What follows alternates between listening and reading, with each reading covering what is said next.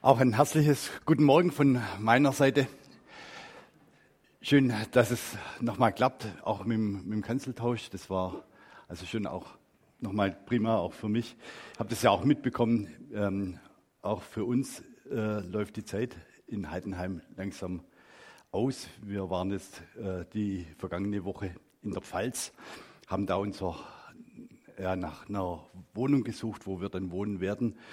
Wir werden ja ähm, die Leitung vom Campus Lachen übernehmen und ähm, dort also zwei Freizeitheime, eine Schwesternschaft, ähm, 14 Hektar Platz, ähm, die wir entwickeln können und sollen und viele spannende Gespräche, ähm, die jetzt in der vergangenen Woche waren. Und ähm, von daher bin ich immer noch ein bisschen voll von dem, was, was wir erlebt haben, aber freue mich jetzt auch ganz hier sein zu können. Heute ist Sonntag. Ich weiß nicht, wie ihr den Sonntag so in den Familien erlebt. Bei uns sonntags, ich bin im Schwarzwald groß geworden. Mein Vater hatte eine riesige Verwandtschaft, sieben Geschwister, jede Menge Onkels und Tanten und alles Mögliche noch so neben draußen und so. Ähm, und also sonntags, sonntags war immer, also gefühlt immer irgendjemand da oder wir sind zu irgendwelchen Verwandten gefahren. Also das war Standard für uns als, als Familie damals. Und es gab so ein paar Lieblingsonkel oder Lieblingstanten, wenn die gekommen sind, haben wir gewusst, wow, die bringen immer was Gutes mit. Äh, meine zwei Brüder und ich, wir haben da immer schon abgecheckt, wer kommt und so. Und, ähm, ähm, und so, meine, meine Familie, die waren, sage ich mal, nicht so begütert ähm, und so. Und wenn dann die Verwandten gekommen sind und so Schokolade für uns drei Jungs mitgebracht haben, wenn es dann eine Milka war, das war dann so, wow. Die wurde gehütet, bewacht, eingeteilt und sich daran gefreut, so Ripple für Ripple äh, versucht und äh, auf der Zunge zergehen lassen. Ähm, das war so Kindheitserinnerung, wie gesagt, mit Verwandtenbesuchen, äh, die ich da echt verbinde. Und ähm, das ist etwas total Schönes für mich gewesen, sowas auch zu genießen. Die Milka hat mir es angetan. Sie hat mich mein ganzes Leben bisher begleitet und nicht nur die Milka, sondern auch die Versuchung. Also, ich habe da eine Schwäche. Mein Cholesterinspiegel lässt grüßen. Meine Ärztin hat gesagt, hey Lothar, du machst zwar ein bisschen Sport und so, aber da musst du echt drauf gucken, ein bisschen weniger vielleicht und so. Okay. Das mit der Versuchung, das ist ja so eine Sache, auch unter uns Christen. Ähm, darüber redet man ja nicht so ganz offen. Ähm, jeder leidet heimlich, manchmal unheimlich darunter. Aber gerade in christlichen Gemeinden, wo man so eng miteinander ist und vielleicht auch noch verwandtschaftlich miteinander verbunden, wo man im kleinen Dorf lebt, wo es dann doch sehr persönlich, wo man viel da irgendwas preiszugeben, das fällt echt nicht leicht.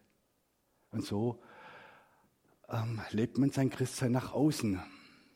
Man zieht sich im Gottesdienst, in den Gebetskreisen, trinkt eine Tasse Kaffee zusammen. Das ist alles gut und es ist echt schön.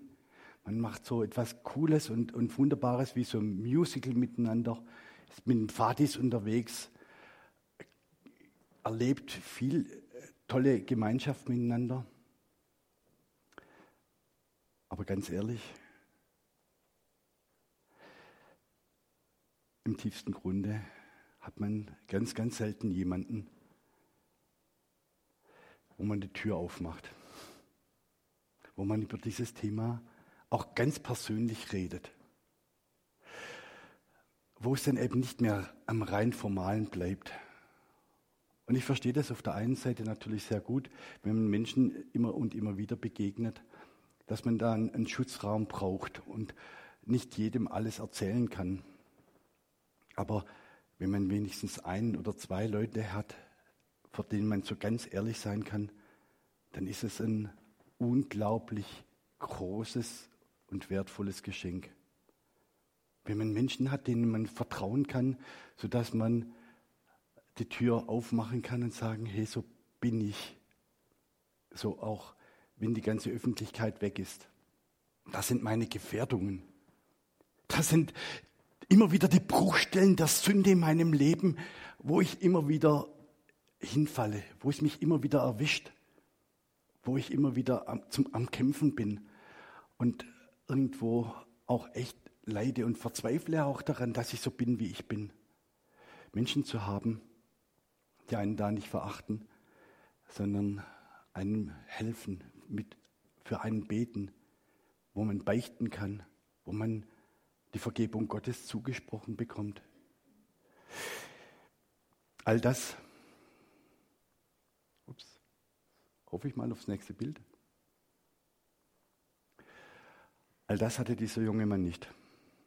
Mit 17, also im besten Teenageralter, wurde er herausgerissen aus seinen Bezügen von seinen Brüdern, seinen eifersüchtigen Brüdern verkauft, verraten und verkauft ähm, und musste von Null auf beginnen. Und über seinem Leben stand ein ganz wunderbarer und kleiner Satz. Und der Herr war mit ihm. Der Herr war mit ihm. In all dem Zerbruch, mit all den Höhen und Tiefen, die sein junges Leben geprägt hatten, war dieser kurze, diese kurze Aussage das Bezeichnende. Und Gott war mit ihm. Und ich bin froh, wir kommen von Weihnachten her. Das ist jetzt nicht nur eine Josefs Sache, sondern hey, Immanuel heißt, Gott ist mit dir. Jesus ist der für dich gekommene und dir nahe Gott. Er ist auch an deiner Seite und auch über deinem Leben steht das geschrieben und der Herr war mit dir. Und das soll so sein und das ist der feste Wille, der feste Bund, den Gott mit deinem Leben geschlossen hat. Das ist die große Klammer unseres Lebens, in die wir hineingehen dürfen von Gott her. Da hat Gott ein Ja zu mir und zu dir gesprochen, das unverbrüchlich ist. Und dieses Ja Gottes zu mir, zu dir, das wartet auf eine Antwort. Ja Gott, du bist mit mir und ich will auch mit dir sein.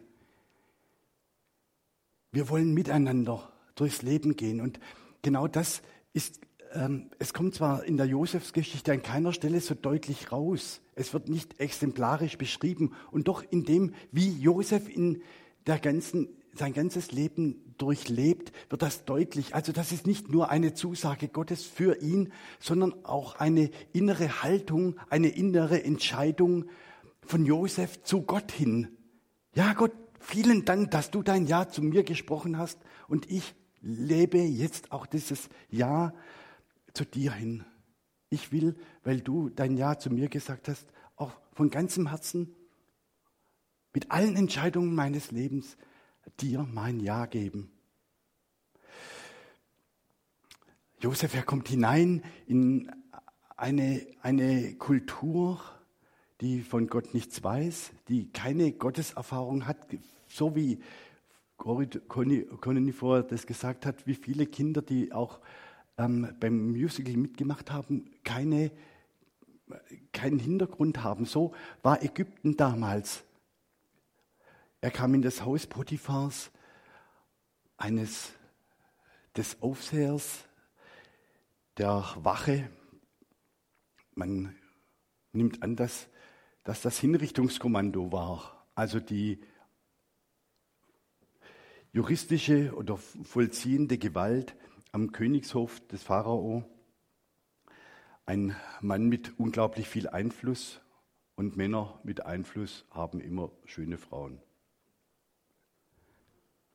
Können wir mal durchgucken. Also Fußballer, Boxer, Politiker und so weiter, Wirtschaftsbosse, die haben in der Regel hübsche Frauen. Manchmal nicht nur eine, sondern eben auch mehrere. Oder eben so Beziehungsphasenfrauen ähm, oder so. Lebensabschnittsgefährten. Diese diese Frau von Potiphar, die war, hatte zwar alles, was sie wollte, aber sie war trotzdem unzufrieden. Es war ein Vakuum in ihrem Herzen, ein Vakuum in ihrem Leben. Und das macht wieder deutlich, wir können noch so viel in unserem Leben haben. Wir können besitzen, was wir wollen. Diese, dieses innere Vakuum nach Erfüllung, das bleibt in unserem Leben da. Das kann kein Reichtum, kein äußeres Ansehen, keine gesellschaftliche Norm, das kann nichts füllen. Auch wenn ich ein, ein hohes Ansehen in der Öffentlichkeit genieße, all das macht mein Herz trotzdem nicht glücklich. Das erfüllt mich nicht bis zum zuletzt. Und das wird auch im Leben von Potiphars Frau deutlich. Die hatte alles, was man sich wünschen konnte. Bedienstete, tolles Haus, jede Menge Klamotten wahrscheinlich. Und trotzdem war in ihrem, in ihrem Leben so etwas Unerfülltes, nämlich die Liebe. Die Liebe war unerfüllt geblieben. Und ich glaube, das ist nicht nur bei Potiphars Frau so. Wir wissen nicht mal ihren Namen, aber ich glaube, das gibt es jede Menge auch unter uns. Menschen, die nach Liebe sich sehnen, nach ehrlicher Anerkennung, nach ganz tiefer Gemeinschaft, nach einer stabilen Partnerschaft, wo man sich auf den anderen nicht nur verlassen kann, sondern wo man auch mit, durch dünn, dünn und dick miteinander geht, wo man beieinander bleibt und einander Gehilfen zur Freude ist, wo man einander beschenkt, wo man einander Gutes tut. Äußerlich, aber auch seelisch, innerlich. Diese Frau in ihrer Unerfülltheit sieht diesen Josef, der in ihr Haus gekommen ist. Und es heißt hier von Josef, er war von schöner Gestalt. Ein junger, dynamischer, toller Typ, ein Reiser, der war mit ihm. Es gelang ihm alles, ein Mann des Gelingens, so heißt es im Hebräischen, ein Mann, dem alles gelang, was er anpackte. Und das machte Eindruck. Das schaffte Begehrlichkeiten. Das ist der, der mein Leben zur Erfüllung bringt, hat diese Frau gedacht. Das ist mein Messias. Das ist der Heilsbringer. Den brauche ich unbedingt. Mit Potiphar ist nicht viel anzufangen. Das ist eine einzige Enttäuschung. Mit dem ist man zwar zusammen, dessen Reichtum genießt man zwar, aber das, was das Herz verlangt, das kann er nicht geben. Und so wird die Frau Potiphars für Josef zum Köder zum Köder.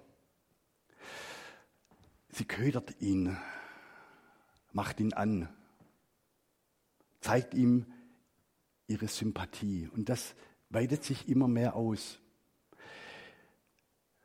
So, das Kopfkino kann es bei jedem beginnen. Diese Filme kennen wir, wie sich sowas entwickelt und so. Und vielleicht ist es dem einen oder anderen mehr bekannt, als er sich eingesteht.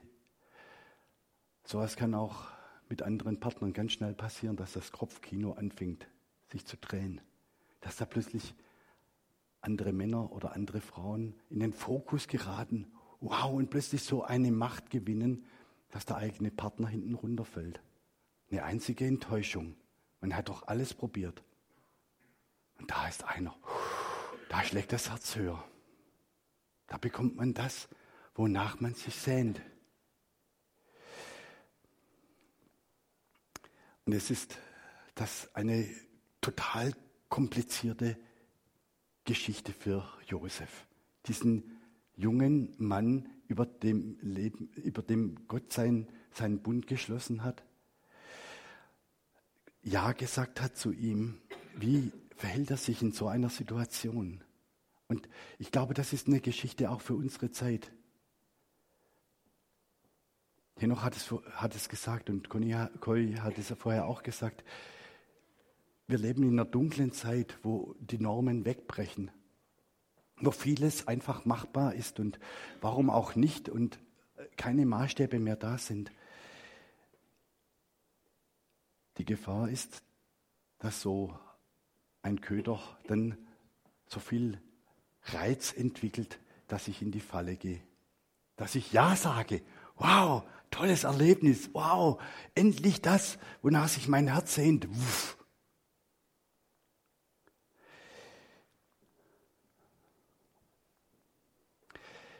Wenn ich als inneren Kompass Gottes Wort habe, dann kann ich auch in schwierigen Situationen, Krisen und Anfechtungen geistliche Entscheidungen, also auch geistliche Entscheidungen treffen. Also gerade dann, wenn Anfechtung, wenn Versuchung kommt, dann ist es die Frage, ja, wir sind hineingestellt, wir sind hineingestellt in diese Zeit mit all den Versuchungen und Möglichkeiten, die unsere Zeit zu bieten hat. Und das ist ja heute noch mal millionenfach größer als damals mit Internet, mit allen möglichen Möglichkeiten, die wir haben, die uns eben auch zur Falle werden können, zum Köder werden können, die uns ja, reizen, anreizen, Dinge zu tun, von denen wir eigentlich innerlich genau wissen, sie sind nicht richtig. Sie sind nicht richtig. Da schnappt irgendwann früher oder später die Falle zu.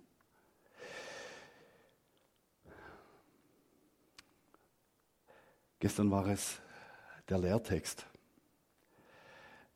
Wenn aber jemand von euch Weisheit mangelt, so bitte er Gott, der allen willig gibt und keine Vorwürfe macht, und sie wird ihm gegeben werden. Versteht ihr? Manchmal steht man, steht man in dieser Spannung. Ja, was mache ich denn jetzt? Da reizt mich etwas. Da bin ich kurz davor, etwas zu tun, was verhängnisvoll wäre, was Beziehungen kaputt macht, was, was mich selber dauerhaft beschädigt, wo ich genau weiß, wenn ich, wenn ich über diese Linie gehe, dann wird es ganz schwierig, den Punkt zu finden, wo es zurückgeht. Dann lehne ich mich so weit aus dem Fenster, dass ich vielleicht runterfall. Und trotzdem ist manchmal der Reiz so unglaublich groß. Weisheit zu erbitten von Gott. Weisheit von Gott zu erbitten und die Kraft, nicht handeln zu müssen wie ja, wie, wie, mein, wie mein Körper, wie, mein, wie meine Gedanken es wollen, sondern meine Gedanken auszurichten, wie so ein Kompass, ausrichten zu lassen auf das, was, was Gott eigentlich möchte. Es ist für Gott kein Problem und er, veran, er verurteilt uns nicht, weil uns Weisheit mangelt, sondern was uns letztendlich zu Fall bringt, ist, dass wir Gott nicht um Weisheit bitten, dass wir ihn nicht bitten, uns Weisheit zu geben, uns die Kraft zu geben, der Versuchung auch zu widerstehen. Gott ist bereit, uns zu geben. Er möchte, dass wir in den Versuchungen, die unser Leben betreffen, nicht Schiffbruch erleiden, sondern dass wir bei ihm bleiben, dass wir bestehen können. Josef ist hier ein hervorragendes Beispiel dessen, obwohl Potiphars Frau immer und immer wieder kommt und immer und immer unlauter ähm, und immer heftiger ihr Verlangen nach ihm äußert, hält er die Hände weg und sagt, nein, nein, das will ich nicht, nein, das tue ich nicht. Und mit der letzten Konsequenz, dass er zu Unrecht letztendlich ins Gefängnis geworfen wird. Das kann passieren. Das kann auch Folge sein, dass wir, weil wir nicht mitmachen, unter die Räder kommen. Aber das ist immer noch nicht das Ende der, des Liedes. Das ist nicht der Endpunkt. Es kann passieren, dass gerade dann, wenn wir ausscheren aus dem, was man eigentlich so macht und machen kann, ähm, plötzlich blöd dasteht. Vielleicht in der Klasse, im Verein, in der Nachbarschaft, in der Verwandtschaft, dass man mit seiner Meinung allein da steht und denkt, hä, was ist denn das?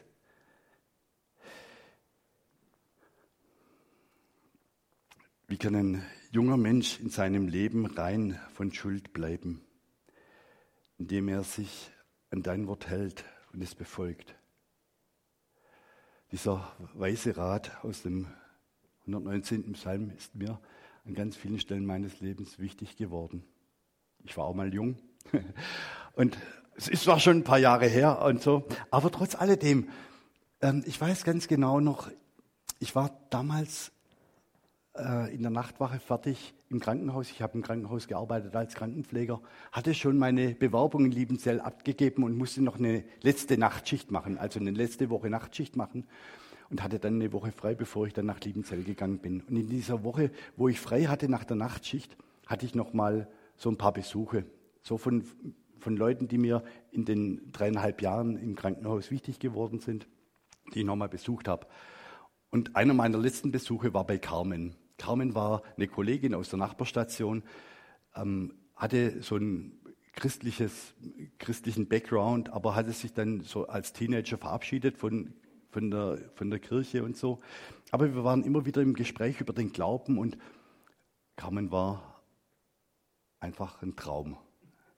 Das war einfach Bombe. Ja. Ähm, und wir haben äh, über den Glauben geredet und ich bin dann äh, nach der Nachtschicht oder in, in, meiner Woche danach heimgefahren, also zu ihr gefahren, habe mich verabschiedet und in dem Verabschieden so, hey, ich gehe jetzt nach Liebenzellen, theologische Ausbildung, so, saß sie mir plötzlich auf dem Schoß. Ups, das war eigentlich, oh, damit hatte ich gar nicht gerechnet. Und ich war damals auch so äh, 21 oder so, äh, heißes Eisen. Ähm, und dann in so einer Situation zu sagen, du Carmen, ah, du bist echt ein richtig, ein unglaublich liebes Mädchen. Aber ich möchte, ich möchte das tun, was Jesus von mir möchte. Ich möchte bereit sein und, und möglich, dass Gott mich dahin sendet, wo er mich gebrauchen will. Ich möchte mit meiner Frau, mit meiner Familie ganz Gott dienen. Ich möchte das tun, was er auf dem Herzen für mich hat. Bist du dafür bereit? Und er ist er langsam aufgestanden, hat dann gesagt, Lothar, bist echt ein netter Kerl, aber der Preis ist zu hoch. Und damit war die Geschichte zu Ende. Wir haben uns nie wieder gesehen, nie wieder telefoniert miteinander. Ich habe dann nur mitbekommen, sie hat dann ein paar Monate später, sie mit ihrem Dam, da, späteren Freund zusammengezogen und hat geheiratet. Aber das war für mich, wie gesagt, so ein, so ein wahnsinnig großer Einschnitt, weil da alles hätte anders laufen können in meinem Leben. Versteht ihr? Es gibt Entscheidungen, die, die wirklich Tragweite haben. Und deswegen ganz eng verbunden zu sein, Weisheit von Gott zu erbitten, so zu handeln, wie er es möchte. Gott fragt damals kein, wenn du Gutes im Sinn hast, kannst du den Kopf frei erheben. Aber wenn du Böses planst, lauert die Sünde vor, dein, vor, deines, vor der Tür deines Herzens. Und nach dir wird ihr Verlangen sein. Du sollst aber über sie herrschen. Wir sind auch von Gott berufen und, und auch ausgestattet durch seinen Heiligen Geist in Versuchungssituationen nicht einfach unserem Herzen, unserer Sehnsucht zu folgen, sondern auf ihn zu hören, uns von ihm die Kraft schenken zu lassen, zu widerstehen. Und Gott hat mit Kain so deutlich und klar gesprochen, als Kain auf dem Weg war zu seinem Bruder. Gott hat schon seine Gedanken gesehen, das, was ihn innerlich angetrieben hat, hat ihn darauf angesprochen. Und so spricht Gott auch in dein und mein Leben hinein, um uns zu bewahren vor schweren, schlimmen und letztendlich unguten Entscheidungen. Er möchte, dass wir, dass wir widerstehen. Im Jakobusbrief heißt es, niemand sage, wenn er versucht wird, ich werde von Gott versucht. Denn Gott kann nicht versucht werden vom Bösen und er selbst versucht niemand. Ein jeder aber wird versucht, wenn er von seinen eigenen Begierden fortgezogen und gelockt wird. Danach, wenn die Begierde empfangen hat, bringt sie Sünde hervor, die Sünde aber, wenn sie vollendet ist, gebiert den Tod. Das ist heute nicht leicht zu sagen, weil heute doch genau das der Tenor ist. Genieße dein Leben, denn es hat ein Ablaufdatum. Mach aus deinem Leben, nimm mit, was dir das Leben bietet. Hau rein, schöpfe es aus. Du lässt dir doch nichts vorschreiben von irgendwelchen alten, überholten Vorstellungen von einer Gemeinde, von, von Christen, von der Bibel, von Gott. Du bist doch frei. Tu doch, was du willst. Und wisse, dein Leben hat ein Ablaufdatum. Nimm mit, was es dir bietet. Und ich glaube, so sind eben auch viele Christen mit in der, in, in der Spannung. Wir als Christen stehen da in der Spannung, in einer Zeit, wo alles, alles erlaubt ist, wo alles scheinbar möglich ist, wo es keine, keine Ordnungen mehr gibt, die einem Stabilität geben, wo selbst Ältere ähm, eigentlich schlimmer sind noch als viele Jungen, ja, wo es keine Normen mehr gibt, die irgendwo auch eine gesunde Grenze bilden. Viele auch stehen in dieser Spannung und manche sagen, naja, man kann doch beides miteinander vereinbaren. Als Christ kann ich doch leben wie meine unchristlichen Freunde. Die haben doch auch an vielen Stellen recht. Sie können, man kann doch zusammenleben, bevor man heiratet. Ist doch nichts dabei. Machen doch alle. Ich kann mich doch auch mal betrinken, das ist doch nicht so schlimm. Machen doch alle. Und so weiter. Es machen doch alle. Was ist dann so schlimm daran? Es machen doch wirklich alle. Und dieses Heraustreten aus der Masse fällt schwer. Es fällt schwer. Josef, es war die zehn Gebote ja noch nicht gegeben, mit du sollst nicht Ehe brechen und so. Er war innerlich gehalten. Dieser Pakt seines Herzens mit Gott war geschlossen. Nicht nur Gott war mit ihm, sondern er war auch mit Gott. Und das hat ihm diesen, dieses Standing gegeben, diesen, diese innere, diesen inneren Anker gegeben, eben auch Nein sagen zu können, klar und entschieden, nicht nur Nein, nicht nur einmal, sondern eine Haltung einzunehmen, ich bin für Gott. Und ich gebe keinen Millimeter nach an diesem Punkt. Soll die Umwelt tun, was sie will? Mein Bezugspunkt ist Gott und seine Ordnungen. Ich halte mich daran, egal wie das drumherum denkt. In so eine Situation hinein hat Paulus den Korintherbrief geschrieben, gerade in eine Stadt hinein, in der alles möglich war. Schreibt er ihnen, wisst ihr nicht, dass ihr samt eurem Körper Glieder am Leib von Christus seid? Kann ich die Glieder von Christus einfach zu Gliedern von Prostituierten machen? Auf keinen Fall. Hütet euch vor der Unzucht. Alle anderen Sünden, die ein Mensch begehen kann, betreffen nicht seinen Körper. Wer aber Unzucht treibt, vergeht sich an seinem eigenen Leib. Wisst ihr nicht, dass euer Leib ein Tempel des Heiligen Geistes ist, der in euch wohnt? Gott hat euch seinen Geist gegeben und ihr gehört nicht mehr euch selbst. Wir gehören uns nicht mehr selbst. Das ist genau der Punkt, auf den, den der Josef wichtig war und der auch mir wichtig ist in meinem Leben. Ich gehöre nicht mehr mir selbst. Wenn ich Christus nachfolge, dann heißt es, er ist der Herr meines Lebens. Er setzt die Akzente. Er sagt, was gut und richtig ist und was in die Enttäuschung führt. Er ist der, der es wirklich, wirklich nachhaltig und immer gut meint mit mir.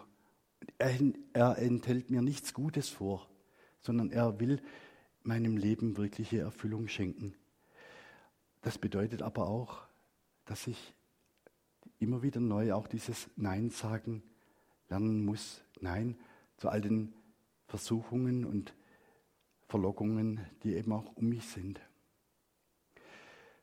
Und ich glaube, das ist mit eines der ganz schwierigen Punkte. Wir alle sehnen uns nach einem, nach einem erfüllten geistlichen Leben. Wenn wir, wenn wir, Jesus, wenn wir Jesus nachfolgen, dann, dann sehnen wir uns nach einem, nach wirklichem authentischen Christsein, dass unser Leben Strahlkraft hat. Das, das, was Jesus gesagt hat, ich bin gekommen, damit sie das Leben und volle Genüge haben, dass sich das in unserem Leben wirklich zeigt. Aber das, was Jesus hier zusagt, das ist die Frucht. Das ist die Frucht des, unseres Lebens, dieser Beziehung, dass wir eben nicht nur im Leben glauben, sondern im Glauben leben. Dass wir nicht nur im Leben glauben, ja, ich glaube an Jesus, das sein, was er am Kreuz für mich getan hat, sondern ich, ich lebe eben auch im Glauben und lerne eben aus dem Glauben heraus Entscheidungen meines Lebens geistlich zu treffen. Wir wünschen uns alle Vollmacht im Leben, dass wir authentisch erkannt werden, dass unser, unser Leben überströmt und Menschen durch uns Christus erleben. Aber das heißt eben dann auch, dass ich ganz eng mit Jesus verbunden bleibe und dass ich immer wieder neu auch Nein sagen lerne zu den Dingen, die mich trennen von Gott, die gegen Gottes Willen sind und die mir diese Vollmacht eben auch rauben. Ich kann nicht beides haben, ein erfülltes Leben und gleichzeitig ein Leben in der Halbheit. Darum ist es wichtig, wo Gott mir durch seinen Heiligen Geist Anstoß gibt, Impuls gibt, die Dinge zu bereinigen. Vielleicht auch Dinge, die schon lange vor sich hingehen. Vor ein paar Wochen war ein Mann vor der Tür gestanden, der dann gesagt hat, ähm, du bist doch Seelsorger, oder? Ja. Ähm, ich komme von der Internetpornografie nicht weg. Kannst du für mich beten? Wir haben dann einige Male miteinander gesprochen und hey, das ist echt, also es gibt ganz, ganz diverse Dinge und diese Sehnsucht nach, nach Vollmacht, dass ein Leben der vollen Genüge des Überflusses auch in meinem Leben da ist, ist Frucht auch dessen, dass ich einen Cut setze, dass ich sage, ich habe erkannt und ich will so nicht weitermachen. Ich will alles aber so nicht weitermachen. Mein, mein Christsein, das ist doch nur eine fromme Hülle. Da ist nichts Lebendiges dahinter. Ich lebe nach außen hin eine Rolle, aber da ist, da ist vieles einfach ungeordnet, unklar, ungeistlich, fleischlich. Ich möchte so nicht weitermachen. Heute ist morgen ist auch ein Punkt des Returns, eine Möglichkeit zur Umkehr, zur, zum Neuwerden, eine Entscheidung zu treffen. Heute, am 26.02., treffe ich diese Entscheidung, mich von dem oder jenem zu lösen.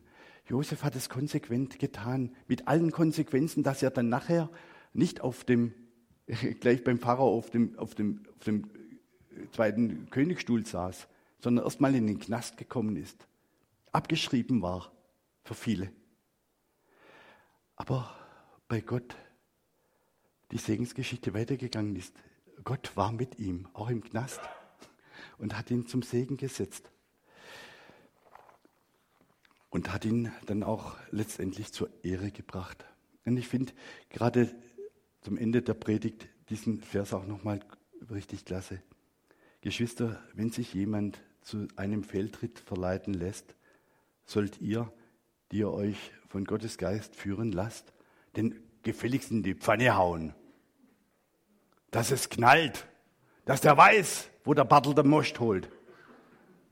Dass mal Tacheles geredet wird und er in die Ecke gestellt wird, aus der er nie wieder rauskommt, oder? So machen wir das leider oft. Ihm voll Nachsicht wieder zurechtzuhelfen. Versteht ihr? Um dieses Zurechthelfen, dass etwas Heilsames in unseren Gemeinden wird. Dass etwas Heilsames auch in unserer Gemeinschaft spürbar wird. Wir sind alle, wir sitzen alle im selben Boot. Wir sind alles Sünder und mangelndes Ruhmes. Wir sind alle versuchlich an der einen oder anderen Stelle. Verurteile niemanden, der auf eine andere Weise sündigt als du. Einander zurechtzuhelfen, einander, füreinander da zu sein, aufeinander Acht zu geben, ein oder zwei Menschen in der Gemeinde oder im Umfeld zu haben, vor denen ich ganz ehrlich sein kann, mit denen ich beten, vor denen ich beichten, denen ich, die über mir die Vergebung Gottes aussprechen, die mit mir einen, die Schritte des nächsten Wachstums auch gehen, damit ihr nicht auch in Versuchung fallt. Milka, die zarteste Versuchung, seit es Schokolade gibt, Christus die einzige Erlösung, seit es die Versuchung gibt.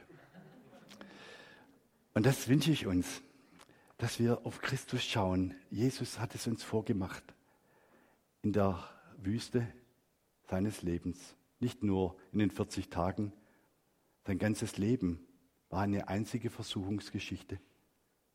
Wenn ihr die Evangelien mal lest, was haben da seine Jünger an den Rand gelabert? an Vorstellungen und Erwartungen. Hey Jesus, du kannst doch, mach doch mal und so. Jesus war immer versucht, dem Willen der Menschen zu gehorchen. Und er blieb in der ganz engen Verbindung mit seinem Vater. Und das wünsche ich uns, dass wir von Christus und durch Christus eben auch lernen. Dass wir bei unserem Vater im Himmel bleiben und immer wieder neu aus, aus seiner Vergebung leben, dass wir einander Gehilfen zur Freude, zur geistlichen Freude, zur, zur Vollmacht sind. Gott helfe uns dabei. Amen.